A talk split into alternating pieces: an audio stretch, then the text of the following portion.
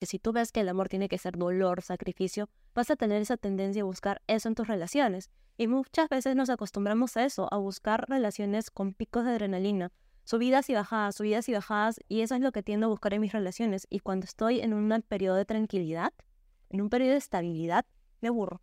Me aburro. Y genero peleas, eh, conflictos o busco otra relación que de repente me da picos y bajadas y la pregunta es ¿por qué? Hola, soy Gabriela Rodríguez de Castillejo, psicóloga clínica y psicoterapeuta. Y yo soy Cristian Mosquera Minaya, también psicóloga clínica y psicoterapeuta. Y juntas vamos a presentar un podcast para nadie. Conversaremos sobre temas importantes sobre psicología, traeremos invitados, nos divertiremos, pero sobre todo aprenderemos a enfocar la psicología en el día a día. Hola, ¿cómo están? Bienvenidos a un nuevo capítulo de Un Podcast para Nadie. Mi nombre es Gabriela Rodríguez de Castillejo, soy psicóloga clínica y psicoterapeuta y me encuentro con... Soy Cris Mosquera Minaya, psicóloga clínica y psicoterapeuta, también parte de Psicología para Nadie. Y el día de hoy vamos a hablar de un tema bien importante, ¿no, Cris? ¿De qué tema vamos a hablar hoy? el día de hoy tenemos un podcast muy bonito que es El amor no basta. Y yo creo que es bien importante tener en cuenta de si el amor basta o no basta, porque muchas veces creemos que el amor es suficiente para una relación, que es el único ingrediente, el ingrediente mágico que nos va a ayudar a poder tener una relación sana, duradera y feliz. Pero creo que no es así, ¿no? Vamos a hablar un poquito acerca del amor, un poquito acerca de por qué a veces pensamos que el amor es suficiente para las relaciones, quizás hablar un poquito sobre los mitos y también un poquito eh, responder esta pregunta, ¿por qué el amor no basta para que las relaciones lleguen a ser sanas. Exacto, exacto, perfecto. Entonces vamos a empezar. Yo voy a empezar diciendo, ¿qué es el amor? ¿Qué es el amor, Cris?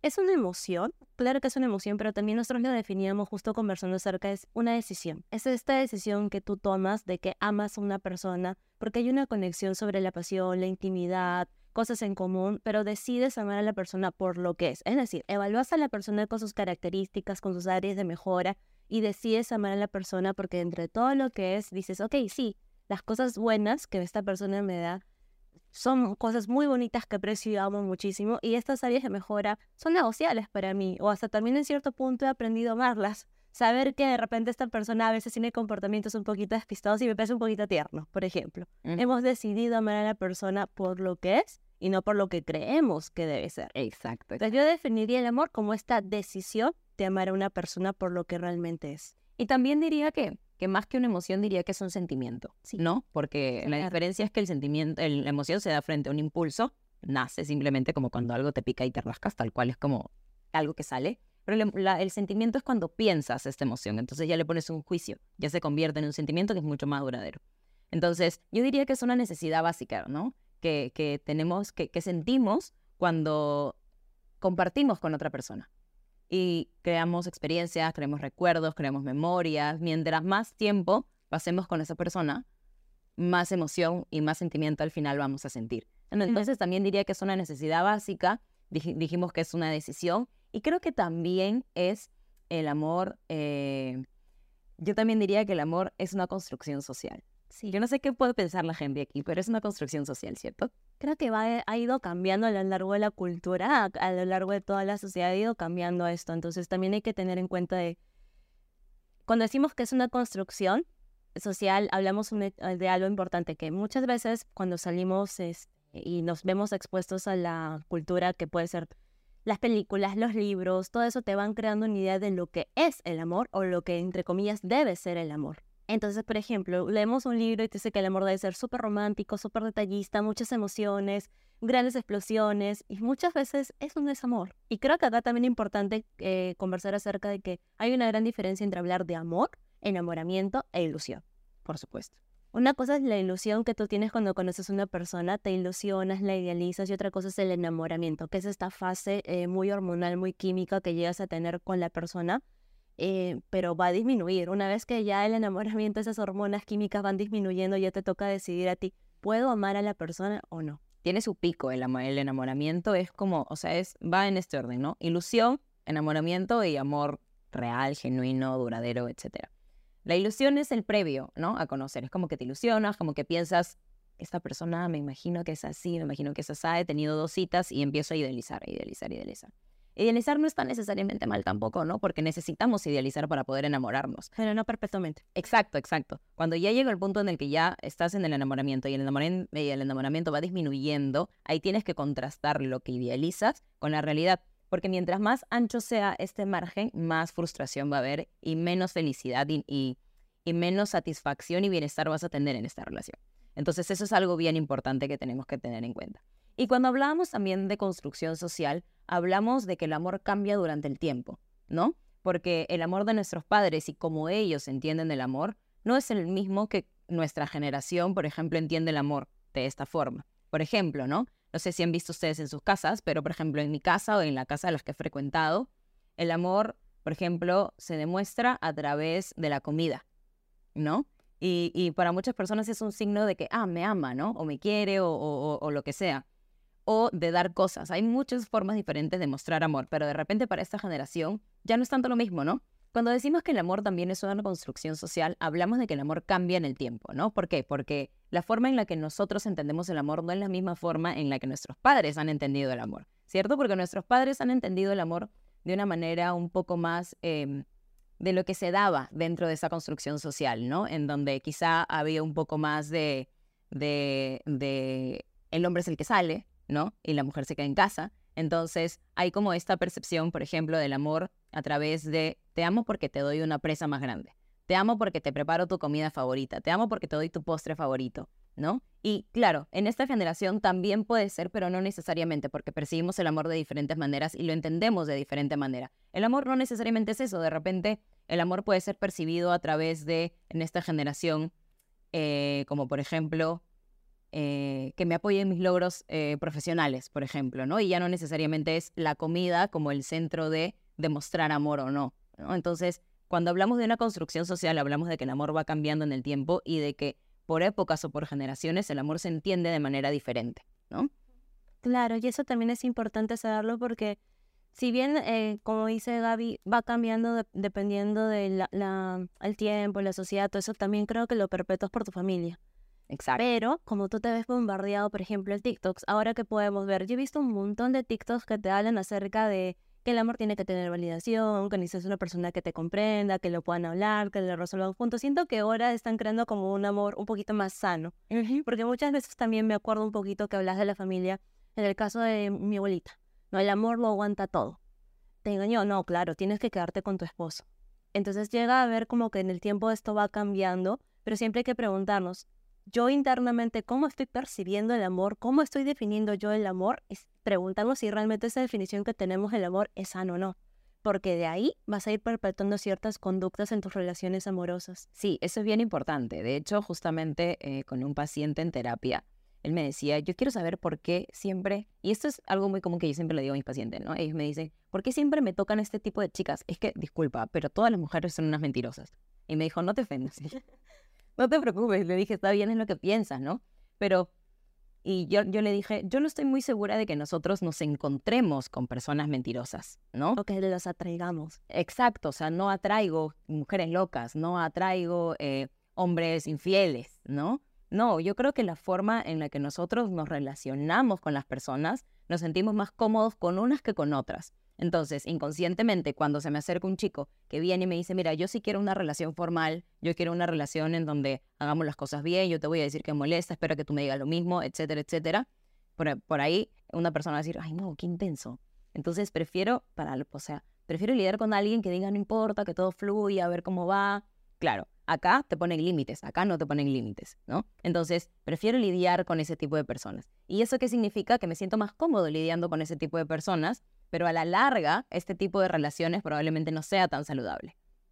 ¿No? Entonces no es que me encuentre con gente así, sino que me siento más cómoda relacionándome porque en mi círculo primario, que es mi familia, he empezado y he aprendido que esa forma de relacionar está bien, porque es lo que he visto y es la forma en la que he visto que la gente se comunica, he visto en la forma en la que la gente se ama y demás, ¿no? Entonces, eh, si piensan que atraen gente así, no atraen. Revisen sus patrones de conducta porque eso es muy importante. Claro, yo también siempre digo en terapia, no se trata de que atraigas ese tipo de personas, es también que tú permites.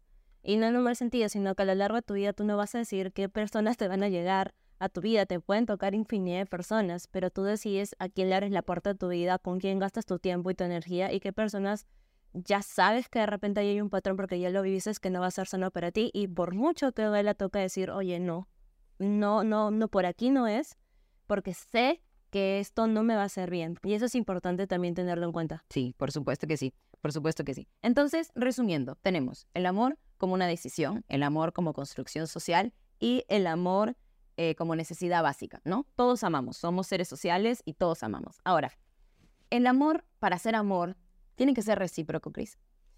Una bonita pregunta. Yo creo que esto, esto, también lo habíamos estado conversando y llegamos a esta conclusión de decir, puedes amar a una persona y a veces no ser recíproco. Y no quiere decir que sea menos amor o menos valioso, pero el amor requiere que sea recíproco para que subsista, para que crezca, para que se desarrolle. Exacto. Lo pongo en un ejemplo, no puedes estar en una relación de pareja y amar mucho a tu pareja, decidir haberla amado, pero de repente por el lado de la otra persona el amor se fue desgastando y decide terminar la relación. No dejaste de amarla, la amas. La otra persona quizás sí, ahí dejó de amar y no porque ya no sea recíproco, ese amor ya no existe. Simplemente es que ya no va a subsistir quizás porque ya no hay esa reciprocidad que requiere el amor para que vaya evolucionando. Exacto. Entonces, el amor necesita, el amor necesita eh, la reciprocidad para poder subsistir a lo largo del tiempo, sí. Pero el amor puede existir durante un periodo determinado de tiempo sin ser recíproco. Eso, eso es, cierto, ¿no? Y ese amor que probablemente sentimos y no es recíproco también es un amor bonito, también es un amor lindo porque lo veo desde lejos y lo admiro desde lejos, ¿no? Pero claro, a lo largo del tiempo ese amor va a dejar de ser amor y va a ser admiración, va a ser ilusión, va a ser otro tipo de... de... Claro, y si continúa hay que tener cuidado porque ya quizás es una dependencia o una obsesión. Exacto. Y acuérdense que él, nuevamente, revisen su significado, su definición de lo que es el amor.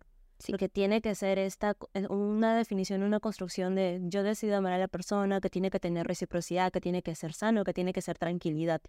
Si vemos el amor de otra manera, quizás nos estamos enfrentando a lo que llamamos los mitos del amor, que ahorita vamos a hablar un poquito acerca de eso. Es bien interesante, eso es bien interesante. Entonces, vamos con la pregunta clave y la carnecita del podcast. ¿El amor es suficiente? ¿El amor basta, Chris? Yo creo que no. Yo también creo que no y vamos a conversarlo con una ¿cómo decirlo? Con una metáfora. Con una metáfora para ustedes se los voy a leer. Hay quien usa la metáfora de las naves espaciales para explicar cómo son las relaciones afectivas. El amor es como esa energía que actúa de combustible para que los cohetes o aeronaves de la NASA abandonen el suelo terrestre y pongan en rumbo al espacio. Sin embargo, una vez fuera de la atmósfera y del influjo de la fuerza gravitacional, estos motores que le impulsaron ya no son tan decisivos. En esa etapa del viaje, la sabiduría, los conocimientos y buen hacer de los ingenieros espaciales lo es todo. De ningún modo, todo, sí, de, de algún modo, perdón, todos somos pequeños astronautas orbitando alrededor de relaciones que no siempre sabemos cómo atender para que tengan éxito. Entonces, ¿qué quiere decir esto? Eh, a mí me parece una metáfora bien bonita porque habla de que el amor es como este combustible que nos empuja y que nos impulsa y nos motiva a estar en una relación de pareja, ¿no? A que esto despegue. A que esto despegue, exacto. Y llega el momento en el que ya estamos en la relación de pareja y ya nos sentimos que estamos en una relación de pareja, nos amamos, nos queremos, la pasamos bonito, pero llega un punto en el que decimos, yo lo quiero, yo lo amo, pero siento que las cosas no están yendo bien. ¿Y por qué? Y acá es algo bien importante que probablemente muchos no hemos caído en cuenta, pero el amor no te enseña a amar. Tú has aprendido a amar de acuerdo a la forma en la que te han enseñado a amar, de acuerdo a la forma en la que has visto que las personas a tu alrededor se aman. Pero esa probablemente no sea la forma más saludable, asertiva, eh, más dable de amar. Entonces, que tú sientas amor no hace que tú puedas tener una relación saludable, ¿no? Y por eso esta, eh, esta metáfora lo, lo ejemplifica de manera perfecta. ¿No, Gris? Claro que sí, porque justo esta metáfora te dice, claro, el amor te va a ayudar a despegar esa relación, pero va a llegar un punto en que vas a estar orbitando en la relación, es decir, vas a estar en la relación y te vas a dar cuenta que por mucho que ames a la persona, requieres más cosas, tienes más necesidades emocionales que el amor no llega a cumplir por completo y no está mal, pero tienes que conversarlo con tu pareja y tienen que, que llegar a acuerdos mutuos para saber qué más requiere la relación para que esta vaya creciendo. Y como decía Gaby, el amor no te enseña a amar. Y hay que tener mucho cuidado con eso de hacer este análisis nuevamente de cuáles son estas actitudes que yo tengo del amor, para saber si realmente puedes construir una relación sana o quizás sin querer te has estado autosaboteando. No, no, no de una manera intencional muchas veces, pero te has estado saboteando porque quizás no te has dado cuenta que hay muchas actitudes que no favorecen una relación sana. Exacto. Y eh, no hay muchas actitudes que realmente van más allá de solo amo a mi pareja. Requieres otro tipo de cosas. Por ejemplo, hablábamos bastante de los pilares básicos del amor. Que claro, va, vas a necesitar amor. Sí, pero también necesitas compromiso, necesitas intimidad, que es este tiempo de calidad con la persona. Requieres también la pasión, que es el deseo, pero también requiere la comunicación, que es la base. Si no hay esa base, claro, siempre se va a tambalear como un poquito esta relación. Exacto, exacto. La base eh, del amor, o más que del amor, de la, de la convivencia en pareja, es la comunicación. Tengo que sentirme libre en mi relación de pareja para poder comunicar lo que yo siento, para poder comunicar lo que yo pienso, para poder comunicar lo que voy a hacer, ¿no? Porque si yo siento que, por ejemplo, estoy con Chris y digo, ay, no, no lo voy a decir a Chris porque se va a molestar. Entonces, de, o sea, ¿cómo voy a poder tener una relación de intimidad con Chris si es que no puedo hacer eso, si es que no te puedo decir lo que siento, si es que no puedo decir lo que pienso. Y si ustedes de pronto sienten que están en una relación de pareja en donde les está costando decir esto por A, por B motivo, lo mejor es que lo conversen con su pareja. Siento que no te puedo decir lo que siento porque cuando te lo digo pasa A, cuando, cuando te digo pasa B, ¿no? Y es importante que puedas mencionarlo para que tu pareja caiga en cuenta. De repente no se ha dado cuenta de que lo hace, ¿no? Y eso es bien importante también, que no se dé cuenta y aceptar y decir, ah, bueno, siento, voy a hacer algo al respecto porque sé que no, que te duele. O quizás no tiene que ver tanto con tu relación de pareja, porque a veces también llegamos a las, como decíamos, llegamos a relaciones con ciertas heridas de nuestro pasado, con ciertas heridas de la infancia, con lo que yo aprendí de lo que era una relación y a veces ya tengo esta costumbre de no decir, por ejemplo, mis emociones, porque mi familia de repente aprendí que eso no se hacía. Y la minimizaban. Claro, o en una anterior relación me la minimizaban. Entonces llega una relación donde hay donde se podría construir esta apertura emocional, pero como tengo estas heridas, no lo llevo a hacer. Y ahí también hay que tener en cuenta, primero, quizás hay que sanar ciertas cositas para que luego en la relación de pareja podamos seguir creciendo.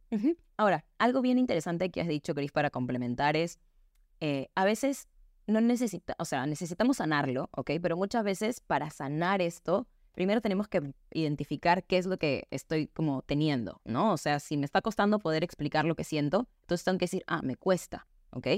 Ahora, Muchas veces para poder sanar esto necesito la constancia, ¿no? ¿Y a qué me refiero con constancia? Puedes entrar en una relación y decir, me cuesta decir lo que siento, no pasa nada, ¿no? Porque, porque la experiencia con tu nueva pareja va a hacer que te, que te cueste cada vez menos.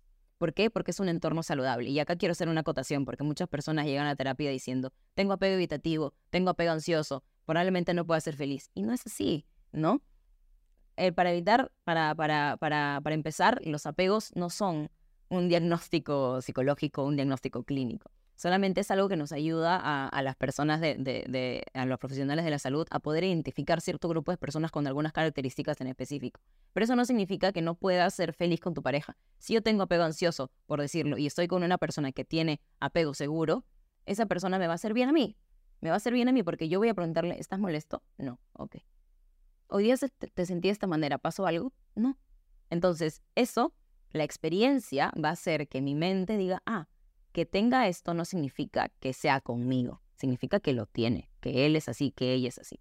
Entonces, si tiene algo, voy a confiar en que esa persona me lo va a decir. Y por eso digo que estas heridas sí, las puedo sanar antes o las puedo sanar en pareja también. Eso es muy importante. No, no quiero decir que tienes que estar completamente sano para tener una, una relación de pareja para amar, porque eso es imposible, pero tienes que ser consciente de esas heridas para estar sanándolas y estar en tu relación de pareja y sanarla también si se puede con tu pareja o junto a tu pareja, pero ser consciente primero de hecho, tengo esto, soy consciente y voy también a trabajar en sanarlo a la par que lo trajo también con mi pareja. Lo importante de la introspección, claro. conversamos eso de empezar a vernos a nosotros y decir, ¿qué me pasa? ¿Qué siento? ¿Qué quiero? ¿No? Y si tenemos muchos problemas para poder identificarlos, sería bueno que podamos asistir a algunas terapias para eh, algún tipo de, psicoterapia para que nos puedan como dar luces de a ver, tengo estos lentes que tengo que quitarme porque de repente hay muchas cosas introyectadas de parte de mi familia, de parte de mis padres, de parte de mis amigos. No lo veo. Y no veo qué es lo que está detrás, qué es realmente lo que yo soy, lo que quiero, lo que pienso, ¿no? Entonces, para hacer esa acotación. Entonces, tenemos, eh, para resumir, los pilares básicos de una relación, que es el amor, obvio, necesitamos sentir este impulso que nos empuje a estar en una relación. Tenemos compromiso, pasión, intimidad y comunicación, ¿cierto? Tenemos esos. Ahora, también hablamos de una teoría, ¿cierto? Hay una teoría del amor que es muy interesante, que es de Sternberg, que habla de, que hay diferentes tipos de amor y también habla de unos pilares básicos que él se centra para, para hablar su teoría, ¿no? Y estos son la intimidad, la pasión y la decisión slash compromiso, ¿no? Si tu relación tiene pasión, tiene intimidad y tiene compromiso, para Sternberg es un amor real, ¿no? ¿Por qué?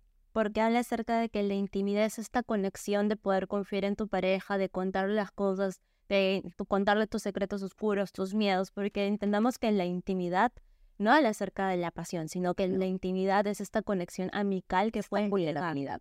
Esta vulnerabilidad que puedes llegar a tener con tu pareja, esta conexión amical de contarle las cosas que vas a tener con tu pareja, y eso se junta a algo importante que es la pasión, que es este deseo que puedes llegar a tener por la deseo físico, ¿no? Eh, la, atracción que tienes, que a veces también esto va menguando, pero que, que, existe en tu relación, ¿no? Y por último, que está esta, este compromiso, que nosotros le ponemos es la decisión, porque nuevamente el compromiso es la decisión de crear con mi pareja caminos futuros, me comprometo a estar contigo y que si nos caemos nos paramos juntos. Me comprometo a tener metas contigo, me comprometo a darte, por ejemplo, esta confianza, esta fidelidad. Es esta decisión que yo tengo de, decir, ok, vamos a caminar juntos este camino. Y Steinberg ahí dice, cuando tienes estas tres aristas, llegas a tener tu amor real, tu amor sano, tu amor. Qué bonito, qué bonito. Y de hecho, esto que dices me hizo pensar en, en un paciente eh, que decía, yo siento que ya no tengo deseos por mi pareja, como deseo físico, ¿no? Y esta persona tiene 15 años con su relación. Entonces, es muy normal que cuando tienes una relación de muchísimo tiempo, el deseo sexual disminuya. Es muy normal.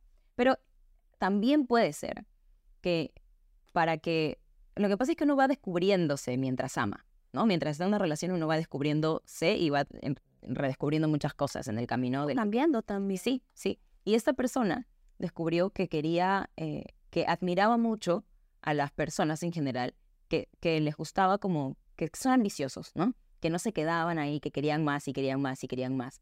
Y de alguna manera no veía eso en su pareja. Entonces, algunas actitudes o algunas cosas que tú no estás encontrando en tu pareja también pueden hacer que el deseo vaya disminuyendo. Y no digo que esto esté, o sea, que su relación ya fue, no, nada que ver. Lo que estoy diciendo con esto es que es importante identificarlo para conversarlo en pareja y poder solucionar, porque ahí hablamos de la decisión. Si yo veo esto, no quiere decir que es desechable y me voy a buscar otra persona. No, sino que quiero, como yo decido estar con esta persona, quiero hacer algo al respecto. Entonces converso con mi pareja sobre lo que estoy sintiendo y hay que tener apertura para poder escuchar lo que me van a decir.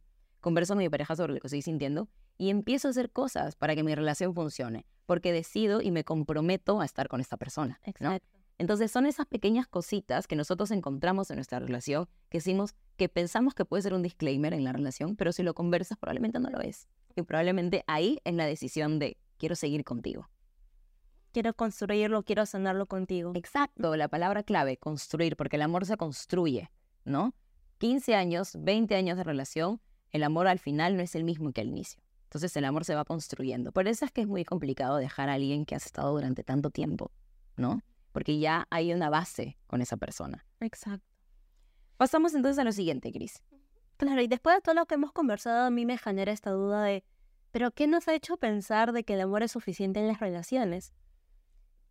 Y yo diría, es que pensamos eso mucho, ¿no? Que el amor es suficiente. Y, y yo creo que, en verdad, son los mitos, ¿no?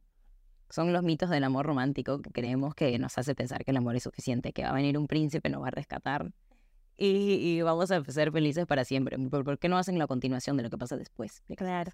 ¿No? Probablemente no, no sea tanto color de rosa como lo pintan, ¿no? Entonces, sí, yo creo que, que algo que nos hace pensar que solamente el amor es suficiente son como estas construcciones que hemos introyectado de la sociedad, pero no solo de la sociedad, sino de nuestra familia, o sea, de nuestro núcleo de la sociedad y de nuestra sociedad en general, ¿no? Y de todos los bombardeos de, de cosas que deben haber para que el amor sea real. Y el amor que es real no es un amor perfecto. Y eso, y eso hay que saberlo, ¿no? Y lo que nos pintan es que el amor tiene que ser perfecto para que sea de verdad. Y no es así. Claro, como, como creo que como lo, lo, dices, Gaby, es que la cultura y la sociedad nos ha proyectado eso. O sea, lo vemos en el cine, en los libros, en las películas, en las series. Estamos muy bombardeados de lo que se supone que debe ser el amor y te crea muchas expectativas de lo que debe ser el amor. Y cuando empiezas a salir con una persona o ya estás en tu relación, te decepcionas.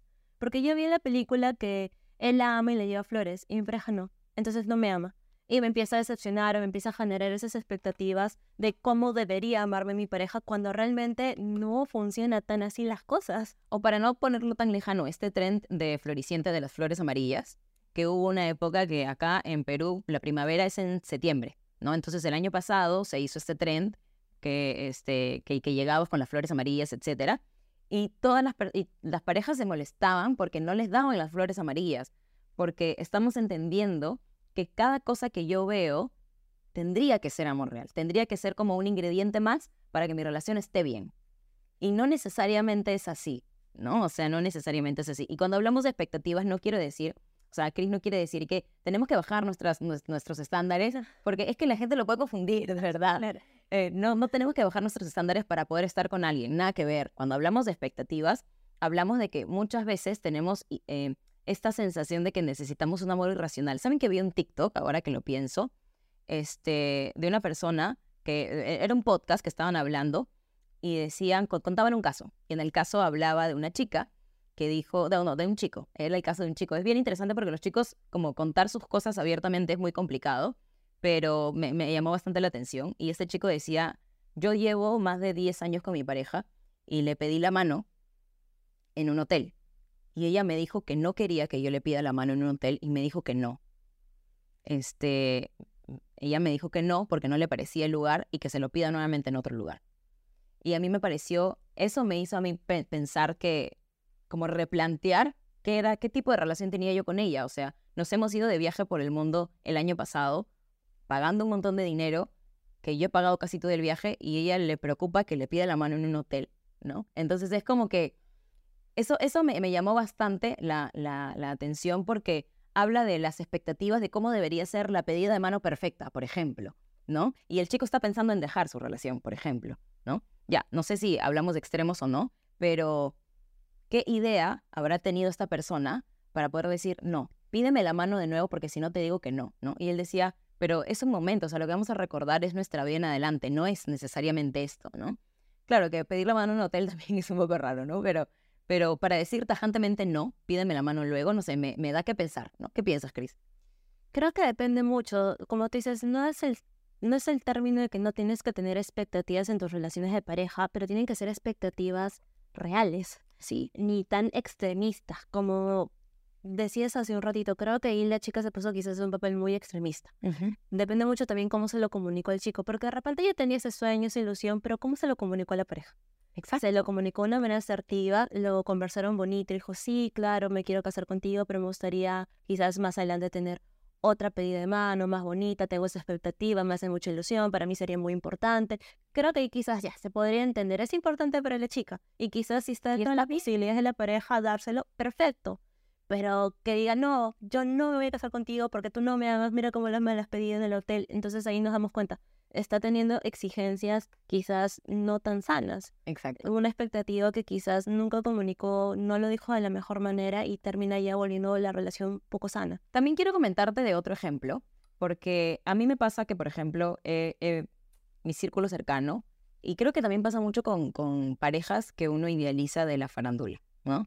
Por ejemplo, Camilo y Avaluna, por ejemplo, cuando estaba Raúl Alejandro con Rosalía, que veíamos un montón de cosas bien bonitas de ellos, vemos de Camilo un montón de cosas bien bonitas de su relación, y decimos, yo quiero un amor así, ¿no? Yo quiero un amor así, que me, que me presuman en redes sociales, que se note que esté enamorado de mí, que sea así.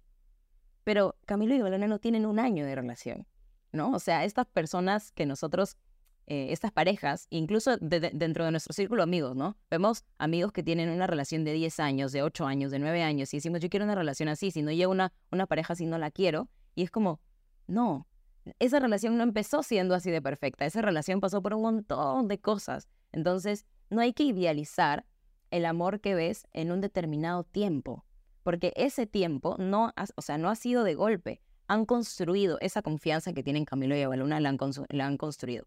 Esa, eh, es que no, encuentro otra pareja de la farándula sólida, la verdad. Pero ellos duran, están durando un montón, ¿no? Eh, pero, por ejemplo, han durado un montón de tiempo. Entonces, ¿por qué? Porque la confianza, porque la intimidad, porque la pasión, porque la comunicación ha sido clave. Y esto no lo han aprendido en el año uno de estar. Esto lo vienen aprendiendo durante toda su vida. Y las relaciones a su alrededor, que duran muchísimo tiempo, como las ven ahorita, no ha sido siempre.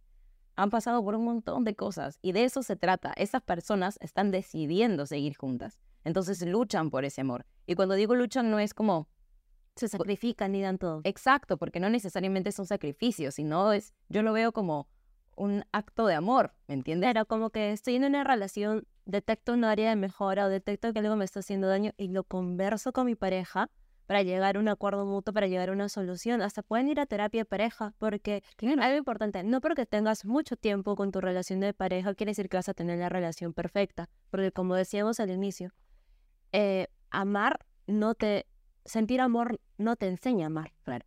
Y de repente en tus años de relación te vas dando cuenta, uy, no estoy aprendiendo a amar de una manera sana, pero quiero estar con esta persona. Entonces, ¿qué hacemos para sanar esto que de repente nos está haciendo daño? Pueden ir a terapia de pareja, pueden conversarlo, llegar a acuerdos mutuos, pueden hacer muchas cosas, pero llega, como decía David, esta decisión de decir, no, construyámoslo juntos, este compromiso de decir, sanémoslo juntos. Exacto. Y otra cosita también, Gaby, que, que, que me parece interesante lo que decías de las redes sociales. Yo quiero decir esto, acordémonos también que cuando alguien sube algo en las redes sociales, sube las cosas bonitas. Sí. Tú no subes en tu red social las peleas que has tenido con tu pareja. Hoy día me peleé con mi pareja. A, a menos que no termine en final feliz, nadie lo sube. ¿ah? Claro. O sea, hoy día no, vas a ver de repente a estos, estos eh, influencers que de repente suben como sus parejas le llevan flores y hacen matches de outfit y esto y lo otro. De repente subiendo una historia y decir, el día de hoy me peleé porque mi pareja eh, no me preguntó, no me, no me llevó el desayuno a la cama, no lo sé, etc. Otra exigencia quizás poco sana, pero bueno. Eh, que no depende solamente de eso la relación. Claro, que claro, el desayuno. No, que ya me peleé porque de repente le conté que me estaba triste y, y me dijo, por lo menos no tienes que trabajar el día de hoy, por ejemplo. Eh, y ahí no se sintió validada, no sintió empatía, no le va a subir, probablemente va a subir las cosas bonitas de su relación. bonito. Porque hay que tener cuidado también con eso. Las, las, perdón, las redes sociales idealizan mucho también lo que debe ser el amor. Exacto. Y tú no conoces una pareja por sus redes sociales. Hay parejas que no publican absolutamente nada y, son parejas que duran. Ahora, no quiero decir que las parejas que publican no duran, por favor. O sea, no hay que ser no. dicotómicos, pero es que lo pueden malinterpretar. Pueden sacar extremista out of context y de verdad que por eso aclaro siempre. Entonces, no quiero decir eso, sino que quiero decir que, que de verdad eh, no hay que dejarnos llevar muy bien, como dices, Chris, de una relación que veo en redes que es perfecta. Porque, o sea, dos cosas. Nada es perfecto, ¿no? Para llegar a esa perfección no ha sido de la nada, para empezar. Y segundo, no sabe lo que hay detrás de eso. Y sí, probablemente se ve muy bonito, pero no es perfecto, porque una relación sana no quiere decir que tenga que ser perfecto. Puedes estar en una relación sana y tener desacuerdos, puedes estar en una relación sana y a veces enojarte con tu pareja, puedes estar en una relación sana y no estar eh, siempre bien con tu pareja y está bien, porque son seres humanos y como seres humanos a veces se van a sentir heridos, a veces se van a pelear, a veces van a tener desacuerdos. El punto es qué pasa después. Se sientan a conversarlo, se sientan a validarse, se sientan a, hablar acerca de lo ocurrido para sanarlo y que no vuelva a ocurrir. O lo ignoro. O lo ignoro. Porque si lo conversan y lo solucionan, eso lo hace sano. Eso hace que sea una relación sana. Exacto, ¿no? Y a veces con este tipo de expectativas nos hace pensar que las relaciones no hay discusiones, en las relaciones no hay gritos, en las relaciones no hay me molesto y no te hablo, ¿no? En las relaciones bonitas que vemos.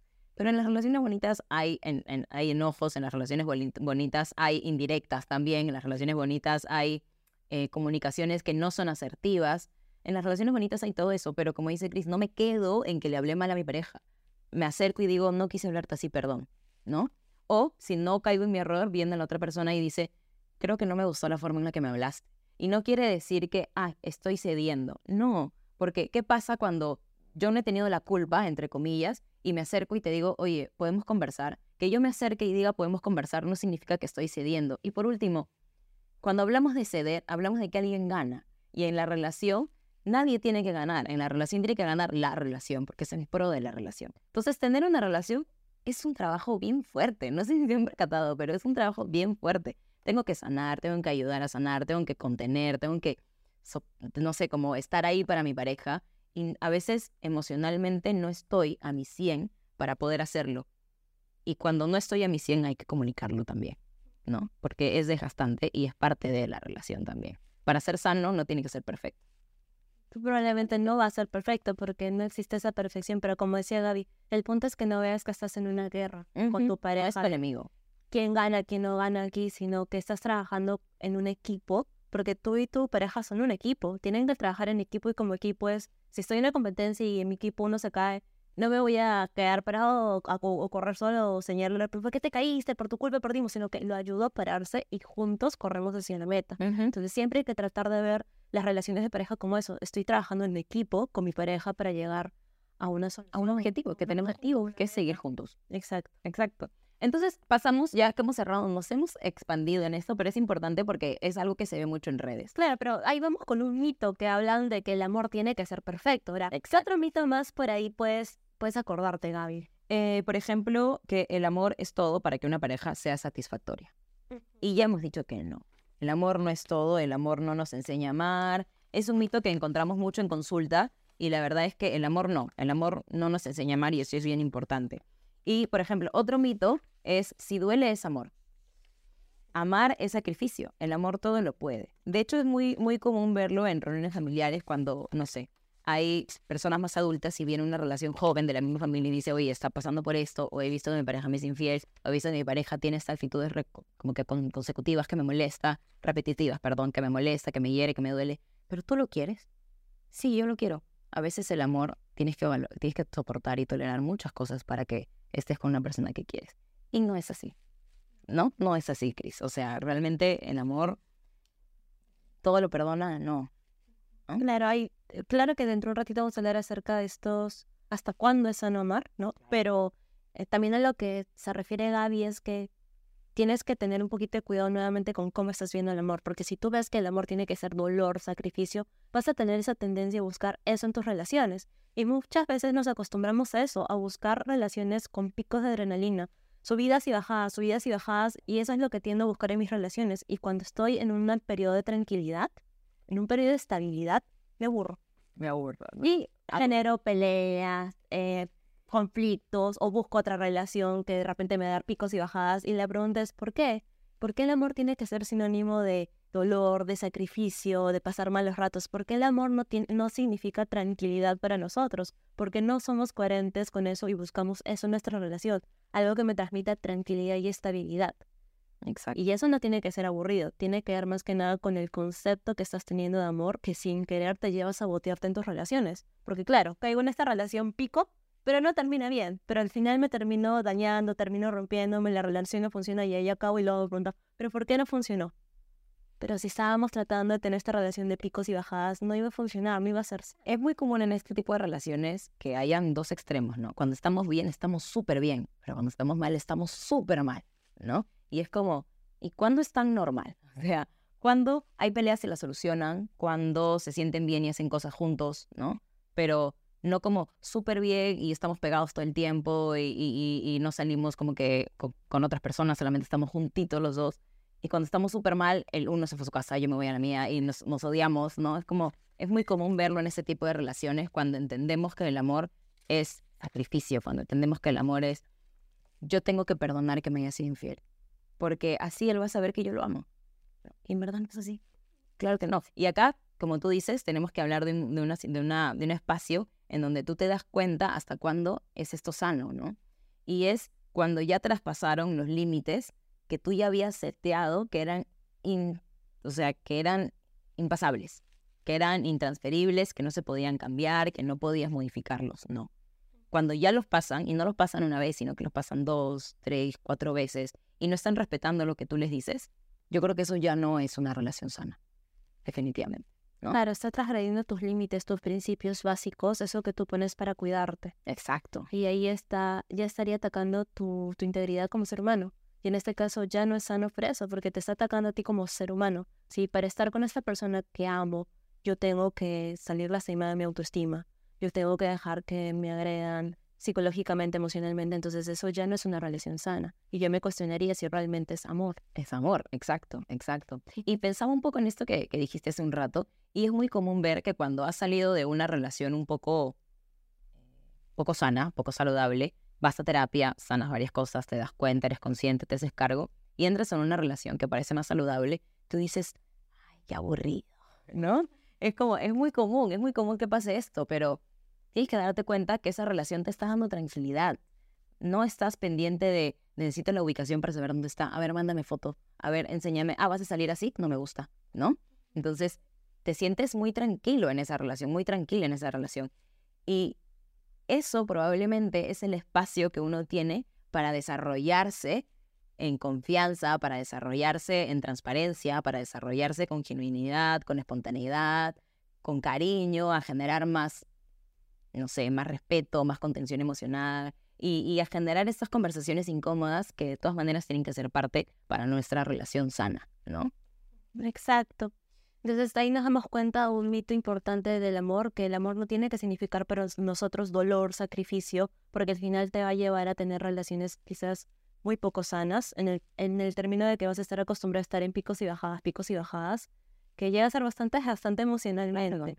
Pero también hay otros mitos, y hay otro que me gustaría comentarte, Gaby, que es el mito de la media naranja o tu pareja ideal o el predestinado a ser. ¿Tú qué opinas de eso? ¿Existirá así realmente tu media naranja? No, porque ya habíamos conversado que el amor se construye. Y si llega tu media naranja, estamos pensando en que, en que es esta persona la única persona con la que tengo que estar, ¿no? Entonces, perpetuamos conductas que no son positivas, ¿no? ¿Por qué? Porque él es mi media naranja o ella es mi media naranja. Yo me tengo que quedar con esta persona porque después ya no hay nada más, ¿no? Entonces acá estamos vulnerando de alguna manera dos como cosas importantes que hemos hablado del amor. Lo primero es que el amor se construye, entonces lo que tú quieres tener a futuro no lo puedes tener ahorita, tienes que construirlo. Y lo otro es que el amor, y esto es una pregunta que se me acaba de ocurrir, puedes sentir amor más de una vez en, en varias relaciones, ¿no? El amor no es único quiere decir que estás en épocas diferentes de tu vida. Mm, es decir, de repente cuando tú eras adolescente, tu primer gran amor, no le vas a sentir igual a tu amor de adultez. No es lo mismo porque eras una persona diferente, con un desarrollo emocional diferente, con una mentalidad diferente. Y no porque tengas emociones diferentes o el enamoramiento el amor haya sido más intenso en otras ocasiones, quiere decir que ames menos a la persona actual, solamente que es diferente porque tú también has cambiado y has madurado y tienes una un desarrollo emocional diferente. Y otra cosa también que quería decir era, hay que tener mucho cuidado y tienes que tener en cuenta, hay una gran diferencia entre amar a una persona y estar enamorado del enamoramiento. Estar enamorado de esas hormonas de felicidad, de ese pico de la primera ilusión cuando estás saliendo con una persona, de las primeras citas, porque cuando eso vaya avanzando en tu relación va a ir disminuyendo y no tiene nada de malo. Solamente que ver evolucionando en lo que llamamos el amor. Pero si tú vives tus relaciones queriendo siempre que tengas este pico del enamoramiento, entonces en realidad estás enamorado de la persona o de lo, en lo que debería ser el enamoramiento para ti. Claro, es que cuando pasa eso es que te centras en la conquista. Te centras en conquistar, en el reto, en, en esta adrenalina que uno tiene y siente cuando está empezando a, a estar en pareja, ¿no? Y esta adrenalina que tiene cuando estás empezando a estar en pareja son todas estas hormonas que son muy desequilibradas, y esta, esta persona es perfecta y va a ser el amor de mi vida, y etcétera, etcétera, etcétera, ¿no? Y algo que has dicho que, que, me llamó mucho la atención es, claro, en diferentes épocas de mi vida yo voy a reaccionar de manera diferente y voy a amar de manera diferente, ¿no? Dependiendo del contexto en el que estoy, dependiendo de lo que he aprendido a amar en ese momento de mi vida. Entonces, por eso hay que tener en cuenta, porque creo que muchas personas, y eso es un mito también del amor, piensa que solamente me voy a enamorar de verdad una vez en mi vida. Y eso no es así. ¿Cierto? Eso no, no, no es así. Y también, ojo, y mucho cuidado con comparar una relación tuya actual con una relación de antes. Por ejemplo, en esa, a los 18 años yo de verdad me enamoré, ahora ya no siento lo mismo. No está, o sea, no está mal que no sientan lo mismo. Está bien, es normal que no sientan lo mismo. Ahora buscas otra cosa, de repente ahora buscas estabilidad, de repente ahora buscas algo más, no sé, eh, concreto, entonces el amor ya no se convierte como en, en, este éxtasis o en esta explosión de emociones, sino se convierte en una cosa un poco más tranquila, en una cosa un poco más en donde estamos un sábado viendo películas y ese es nuestro plan de sábado por la noche, ¿no? ¿Qué es lo sano en realidad? Nuevamente volvemos al punto de que tu definición de amor tiene que ser una definición sana, que es tranquilidad, estabilidad. Si tú vas a ver el amor como explosión de hormonas, picos, bajadas, eh, que tienes que sufrir, que si no te duele no lo amas de verdad. Entonces, ¿realmente es una relación sana? ¿Qué tanto tiempo vas a poder jalar ese tipo de relación? Porque también, algo importante que decías, Gaby, que tú te compares con relaciones pasadas, es a veces un poquito ilógico. Por algo terminó esa relación. Lógico. Porque hubieron cosas que te hicieron dar cuenta, o quizás en ese momento no fue tu decisión, pero fueron cosas que llevaron a que esa relación no funcionara, fue por algo y que salieras de esa relación fue por algo y que actualmente estés en una relación tiene que ser diferente, si no estarías repitiendo viejos patrones y terminarías en el mismo lugar que por algo saliste de esa relación.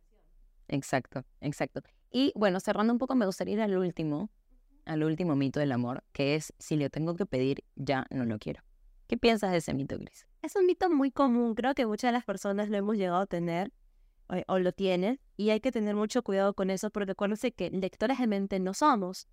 Y si yo no comunico a la persona con la que soy, que es mi pareja, que es mi compañero, que es mi equipo, mis necesidades emocionales, lo que me duele, lo que necesito, ¿cómo la otra persona lo va a saber?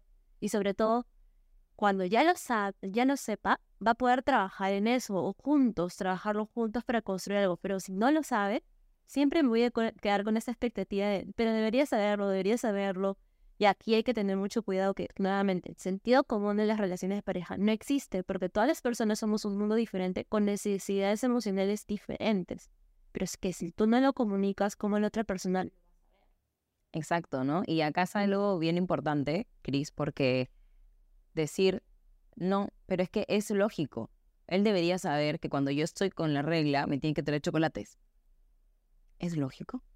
No es lógico. Hay personas que cuando están así se quieren dormir, estarse boca abajo, no quieren comer nada, o tienen náuseas, o no lo sabe, ¿no? A su manera de amar es diferente, quizás no es tan detallista y no quiere decir que te ame menos. Exacto, su forma es diferente. Exacto, y es importante que tengamos en cuenta estas diferentes formas de amar. Si mi pareja ama de esta forma, ok, no quiere decir que no me ame, o sea, que no te ama como, que tu pareja no te ame como tú quieres que te ame, no significa que no te ame lo suficiente o que tu pareja no te ame como te dice la cultura y la sociedad que te, que te debería amar. Hemos visto en las películas, en los libros. No quiere decir que no te amen, solamente que es, uno, un amor realista, porque es lo, que sí estamos viviendo, no una idealización de lo que es el amor que vemos en las películas. Y dos, de, de, de repente es diferente, nada más. Exacto. Pero eso no quiere decir que, o sea, que va a transgredir mis límites. ¿No? O sea, una cosa no tiene nada que ver con la otra, ¿no? Que me ame diferente no quiere decir que me haga daño con la forma en la que me ame. Creo que pasamos a esta pregunta importante que es ¿cuándo pierde el amor su sentido vital? ¿Tú qué opinas, David? ¿Cuándo ya el amor ya te empieza a lastimar o empieza a hacer que no sean relaciones sanas? Qué fuerte. Y creo que diría que lo primero es cuando ya no te quieren, ya no hay como esta emoción de, de querer amar a alguien, esta necesidad básica que sientes.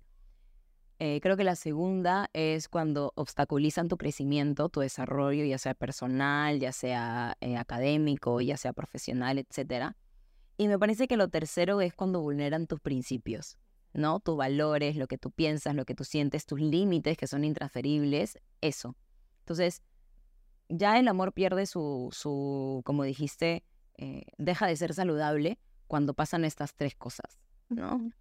Claro, y creo que ahí podemos verlo también. Esos son los límites del amor. ¿Hasta cuándo amar? Cuando transgrede tus principios, por ejemplo, cuando te daña físicamente, psicológicamente, emocionalmente, cuando te lastima con lo que tú eres o cuando de repente para ti algo es una falta de respeto y la persona, por mucho que lo sepa, le da igual. Claro que ahí estás viendo que se transgrede tus, tus principios. Exacto. También cuando decía Gaby, cuando ya no es recíproco. Porque como habíamos dicho desde el principio del podcast, necesita reciprocidad el amor para que subsista, para que siga creciendo. Pero otro punto importante que es cuando impide tu, tu realización personal. ¿Qué opinas tú de eso, Justo lo conversábamos hace un, hace un rato y hay mucho últimamente en esta época que, que las personas, eh, parejas, se, se separan porque una se va a estudiar fuera del país o se va al interior del país, etc. Y claro, no tendría que elegir entre quedarme con mi pareja y seguir creciendo profesionalmente, ¿no? O sea, no tendría por qué ser así. Pero yo me pregunto, ese amor que se está yendo es un amor difícil, de, de seguir, sobre todo porque las maestrías duran un año, dos años, ¿no? Entonces es un amor complicado, es un amor a distancia. Que creo que puede ser un podcast más adelante, ¿no? Hacer un amor, o sea, un podcast, hacer un amor, hacer un podcast sobre el amor a distancia, que creo que es importante. Claro, y también lo puedes ver no solamente cuando hay este amor a distancia, sino también de repente cuando hay relaciones que te controlan mucho o cuando hay muchos estereotipos de género, eh, que no, tú tienes que dedicarte más a la casa o hacer esto, hacer lo otro, o de repente cuando tu pareja te exija demasiado tiempo y te priva de repente de explorar un poquito más tu crecimiento profesional, y ahí tú también te vas dando cuenta. De repente tu pareja te dice, no, los fines de semana tenemos que vernos sí o sí, pero justo tus cursos son los fines de semana. Y dices, no, mejor no me matriculo para pasar más tiempo con mi pareja. Cuando hay también este tipo de exigencias que ya afectan tu crecimiento, tus metas o tus sueños, te ves también en una relación que quizás por mucho que veas a la persona va a llegar un tope en que sí vas a decir, pero yo quiero mi crecimiento, me quiero sentir autorrealizado. Exacto. O también se me ocurre, Gaby, ahorita poniéndolo un poquito en, terapia, em, relaciones que de repente han creado en sus mentes esa meta de junto a su pareja crecer eh, con respecto de repente yo buscaba mi, que mi esposa trabajara conmigo y juntos comprar una casa, pero de repente era solamente yo el que trabajaba, que tenía que mantener y me olvidé de ciertas cosas que yo quería hacer por sacar adelante la familia. Mi hogar. Mi hogar. Me dejé de lado yo. Claro, y ahí también nuevamente obstaculiza tu, tu crecimiento personal, tu sentimiento de autorrealización y al final, por mucho que ames a la persona, va desgastando la relación. Y muchas veces me pasa en terapia que se crea como un mini resentimiento de la persona, la pareja. Sí, y eso es bien interesante. En terapia de pareja, y, y, o sea, se crea un resentimiento para con tu pareja por una decisión que tú has tomado inconscientemente. Entonces es, he dejado de estudiar porque tengo que criar a los hijos, pero no es algo que tu pareja te haya obligado a hacer. Tú lo has decidido y es como, por tu culpa, yo no soy así. Por tu culpa, yo no soy profesional. Pero ese pensamiento, esa decisión tú la has tomado, ¿no? Claro, con esto no estoy diciendo de que no haya un sistema que tiene que cambiar, por supuesto que tiene que cambiar, ¿no? O sea, probablemente si tu pareja hubiese estado más involucrado, tú hubieses tenido más tiempo, ¿no? Pero si no te dabas cuenta de lo que estaba pasando en ese, en ese momento y no eras consciente, vas a tomar una decisión en base a la no conciencia. Y cuando tomamos decisiones en base a la no conciencia, muy probablemente vamos a estar equivocados entre, de, lo que nosotros queremos hacer. ¿No? Eso es bien importante. Entonces, ¿pero cómo podemos identificar estas cosas? Y a mí se me ocurre una importante que es, me quieres, pero no eres empático conmigo. Dices que me quieres, pero no, eh, no contienes mis emociones. Dices que me quieres, pero cuando, te, pero cuando te digo que algo me molesta, te enojas. Dices que me quieres, pero cuando te pido que por favor eh, me des un poco de cariño porque me siento triste, me dices, ah, yo también estoy peor que tú, ¿no? Entonces, ahí esas son señales que te van a ir diciendo si tu relación en ese momento está siendo saludable o no. ¿no? Y si tú estás detectando, te sientes identificado o identificada con eso, es importante que lo veas, lo hagas consciente y te hagas cargo. ¿Cómo? Tomando la decisión que sea, pero hazte cargo. ¿Se lo dices o no se lo dices? Pero toma la decisión. Claro, ahí Gaby habla un poquito acerca de ciertas actitudes claro. que van desgastando también una relación y si lo vemos desde el otro lado de la moneda, actitudes que son necesarias también para que una relación funcione. Lógico. ¿no? Y en este caso nos mencionas lo que es la empatía, que es importantísimo, pero tienes ahí esta, esta decisión de o lo converso con mi pareja y con mi equipo lo sanamos y llegamos a un acuerdo mutuo para que esta relación siga avanzando, o me voy dando cuenta de que no se puede cambiar, la persona no va a cambiar, yo no me siento feliz, no es un negociable para mí y al final decido retirarme de la relación. También puede darse. Es, válido, es válido. O sea, realmente cualquier tipo de decisión que tú tomes va a estar bien. Y acá hay algo que yo siempre le digo a mis pacientes y es, eh, ¿cómo hago para tomar una decisión un poco más consciente? Es, pienso en las variables que pueden existir. No, me, no sobrepienso las variables, eso no. Solo pienso cuáles son las posibles variables que están ahí presentes y si puedo lidiar con cada una de las consecuencias de esa decisión, entonces lo tomo. Y si no puedo lidiar, lo pienso dos veces, ¿no? Y acá yo siempre le digo a mis pacientes, como decía Calamaro, no aceptes el crimen si no vas a cumplir la condena, ¿no? O sea, no hagas, no tomes esa decisión si no sabes cómo vas a lidiar con la consecuencia. Si tú tienes idea de que puedes manejarlo, anda. Pero si no sabes y si no quieres lidiar con esa consecuencia, entonces toma una decisión más consciente, ¿no? Y también hablamos de, por ejemplo, una, una, cuando te, sientes insegura emocionalmente en tu pareja, ¿no? Cuando, cuando sientes que de pronto no hay esta intimidad emocional, ¿no?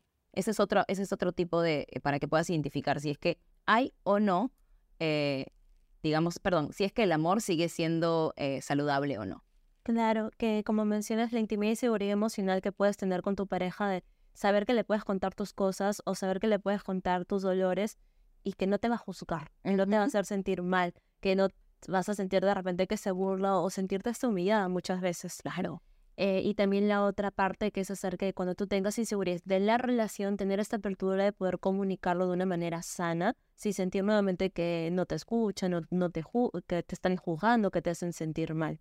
Y nuevamente, la intimidad es un pilar básico en una relación de pareja, porque si no hay esa intimidad de que conozco a la persona con la que estoy, es un poquito difícil también de preguntarte, ¿no? ¿De qué estás enamorado al final? ¿De la persona de tu pareja? ¿Has decidido amar a la persona de la pareja? ¿O a la idea de lo que tienes que debe ser una relación? ¿O a la idea de lo que tienes que debería ser tu pareja? Claro, y hay muchas personas, Chris, tomando esto que dices, que se enamoran del potencial que tiene su pareja, ¿no? De esto de, pero tú eres así, pero mi, pareja puede ser bueno, lo ha sido en algún momento bueno, ha sido en algún momento, en, en uno de los momentos me ha escuchado, ¿no? Y si tiene, y si me ha escuchado una vez, puede escucharme siempre pero si te escucha una vez y hay 99 veces en las que no te escucha de 100, ¿de qué estamos hablando? Estamos hablando de que estás enamorado de ese momento, no estás enamorado de la constancia. Y el amor es un todo, no puedes enamorarte de una sola cosita, tienes que enamorarte del todo en general, ¿no?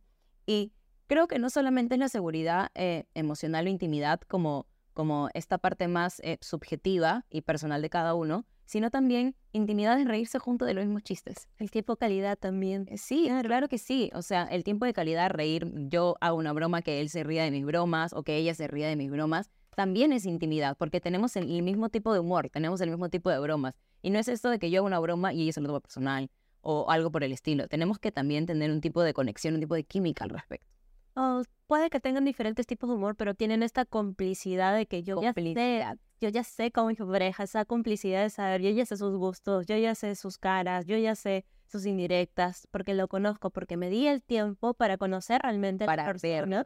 Claro, para darle para conocer realmente a la persona con la que decidí estar. Exacto. Creo que esto se podría resumir lo que es la intimidad, que es importantísimo en una relación de pareja. Exacto. Pero no solamente eso, Gaby, sino nuevamente, volvemos a otro punto importante, la comunicación es que la comunicación es base. Si no hay comunicación, si yo no tengo la seguridad y la confianza de que me puedo comunicar con mi pareja, no es una relación sana. Y eso tenganlo clarísimo. Si yo no puedo comunicar nada, si no puedo comunicar lo que pienso, lo que siento, lo que actúo, lo que pasó ayer, lo que, lo, lo que tengo miedo que pase, si yo no puedo hablar con mi pareja por A o por B motivo, esa relación no va a tener futuro. A menos que trabajen en eso. Si trabajan en eso, enhorabuena, pero si no trabajan en eso, no va a tener futuro. Y esos tienen que tenerlo en cuenta. Exacto. Y por último, creo que el más importante que es la perseverancia. Saber que no van a haber siempre todos buenos momentos y maravillosos.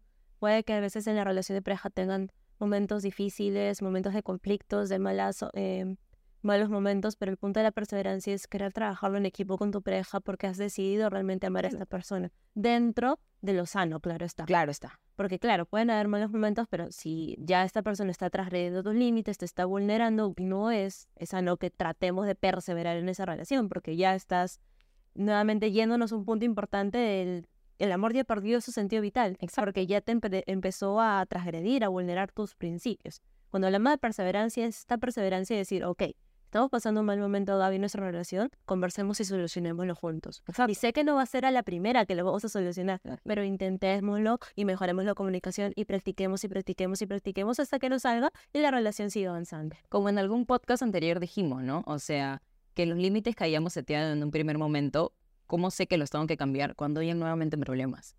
¿No? Cuando los límites ya no me funcionan en mi relación, me vuelvo a sentar y lo converso nuevamente y probablemente a partir de eso se van a ir dando nuevos límites, nuevas formas de afrontar los problemas entre ustedes. Ahora, ya teniendo en cuenta todo esto, quiero como tocar un poco de nuevo el tema de las expectativas porque con esto no quiero decir que todas las personas llegamos sabiendo estas conductas como de contener emociones, de cómo expresar lo que siento, de, de cómo entender a mi pareja, de cómo ser observador y decir, ah, mira, este detalle le importó, ella sabía esto, ella le gustaba esto. No, las personas no llegan así estos tipos de, conductas se van construyendo en la relación, se aprenden en la relación. Una persona va a llegar sabiendo esto y la otra persona va a llegar sabiendo lo otro. Y entre dos personas van a llegar a un conjunto en donde efectivamente vamos a empezar a darnos cuenta que estas, estos aprendizajes, estas actitudes, estas acciones nos ayudan a nuestra relación para que sea la más sana, la más bonita, en la que me sienta más cómoda. Entonces, no podemos pretender que porque yo soy así, mi pareja también debería estar a este nivel emocional para en todos los aspectos. Probablemente está en un nivel emocional, no tanto en ese aspecto, pero tiene otro nivel psicológico a otro aspecto. O tiene un nivel de introspección interesante, pero de pronto le cuesta un poco comunicarse. Entonces lo ayudo. Lo ayudo porque decido querer ayudarlo para mi relación sea más fructífera, ¿no? Eso es importante. Como, tú dices, Gaby, ya hemos llegado creo que a la conclusión. El amor no basta para que una relación funcione y sea sana, pero el amor nos motiva a empezar a adquirir ciertas conductas positivas, sanas, para que sea una relación sana. El amor es eso nuevamente que nos empuja a, decir, ok, amo a esta persona, pero tengo que trabajar en mi comunicación, tengo que trabajar en el tiempo y calidad, nos motiva a dar estos pasos para que podamos construir lo que son las relaciones sanas. Exacto. Y ahora hemos llegado a nuestra parte favorita del podcast, nuestra parte favorita del podcast, que es cuando hablamos con ustedes. ¿Cómo hablamos con ustedes? Cuando nos dejan los comentarios. Bueno, ahora que estamos en YouTube, en, en, en Spotify también. En Spotify creo que no se pueden dejar comentarios, pero cuando, por ejemplo, los reels que ponemos en Instagram también pueden comentarlos, los leemos, por supuesto que los leemos. Y los vamos a traer a, las, a, los diferentes episodios que vengan para poder conversar con ustedes, para que no se sientan que esto es solamente unilateral, sino que ustedes nos, nos dicen y nosotros respondemos, no pasa nada. Entonces, vamos a un, a un post que salió en nuestra cuenta de Instagram, si no nos siguen, síganos en Psicología para Nadie, que es, que era un tweet, ¿ok? Sí, las relaciones tóxicas son difíciles, pero ¿saben qué es más difícil? Tu primera relación sana después de una tóxica. Nadie habla de lo difícil que es desaprender todos los comportamientos tóxicos que has adaptado como mecanismos de enfrentamiento, ¿no? Y es que en, una, en un podcast que nosotros tuvimos de conductas tóxicas, eh, en este podcast nosotros dijimos, ¿eres tóxica? ¿O naces siendo tóxica? ¿No? Es como que, claro, va y lo vas aprendiendo de acuerdo a un montón de situaciones, ¿no? Y vamos a ver qué dicen los comentarios, Chris. ¿Qué dicen en los comentarios? Hay un comentario que me gustó muchísimo que dice acá, acá aprendiendo a que, sí existen relaciones sanas y así evitar no malograr la vida de la pareja, por así decirlo. Pero es decir una grosería. Qué interesante, qué interesante ese comentario porque, porque probablemente esa persona no ha tenido muchas relaciones sanas en su vida. Sí, ¿no? Y como ella dice, aprendiendo a no autosabotearse, ¿no? Es decir, que sí, se dio cuenta que existen relaciones sanas y ahora está aprendiendo a ya romper estos patrones de conductas tóxicas para no sabotear su relación, que eso es muy bonito. Exacto. Y acá una persona dice tal cual, ¿no? Justo después de 10 años de relación y matrimonio tóxico, conocí a la mujer, conocí a la mujer más increíble del mundo y lo perdí todo con ella por no saber ser una persona responsable con su cariño. Ahora estoy tomando antidepresivos y no me siento preparado jamás para una relación sexoafectiva sana y feliz sí debe estar preparado, pero claro que en su proceso de sanación. Pero sí, son 10 años de, relación donde se aprendieron de repente muchas conductas tóxicas, pero lo bueno es que se dio cuenta. Lo bueno es que se ha dado cuenta y es algo en lo que está trabajando y claro que va a sanar. Claro, o sea, yo entiendo que tengas eh, culpa por no haberlo identificado antes, pero no sabías que estabas haciendo mal.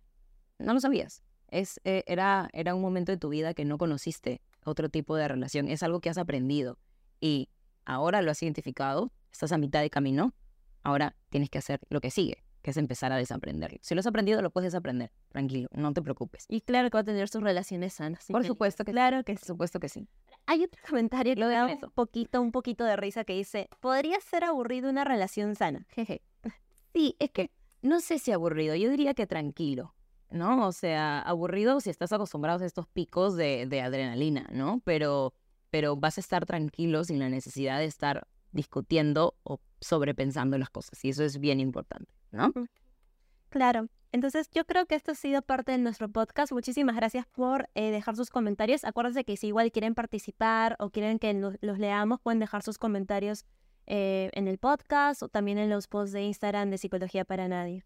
Sí, y si quieren, por ejemplo, algunos temas nos pueden poner en los comentarios de YouTube o nos pueden poner en los reels de, que se publican en la página o si tienen algunas preguntas sobre estos temas que no hemos abarcado, también háganlo para poder responderlo en nuestras próximas secciones de preguntas.